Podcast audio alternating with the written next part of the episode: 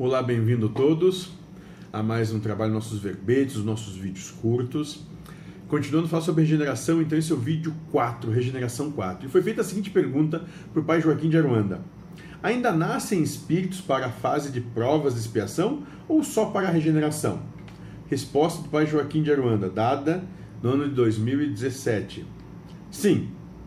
Daqui a uns 90, 95 anos, nascerão espíritos só para a regeneração mas não se apegue a datas, pois só Deus sabe.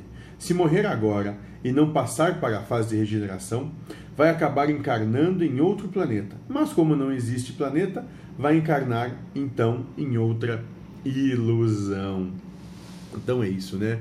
O pai Joaquim já vai continua deixando claro que tudo isso é uma proposta ilusória. Ilusória por quê? Porque dentro do entendimento espiritual, né, só é realidade aquilo que é perpétuo. Isso é real. Né? Tudo aquilo que não é perpétuo é ilusão. Então, essa percepção de mundo, de existência, por um ser que é infinito, eterno, não sei, como o espírito o é, isso aqui é, é rapidamente transitório, então é ilusão. Por quê? Porque isso aqui não existe de verdade como nós percebemos. Né? É como. É, é, é como, sei lá, um cão, eu acho. A gente poderia analisar assim. Né?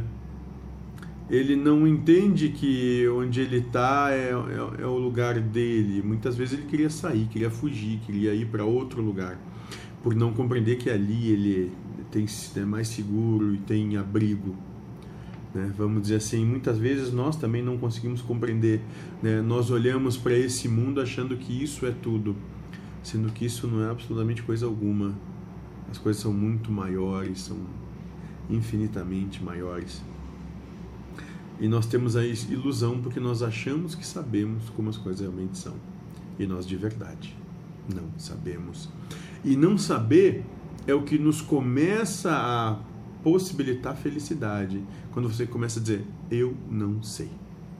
É só isso. Não saiba e seja feliz.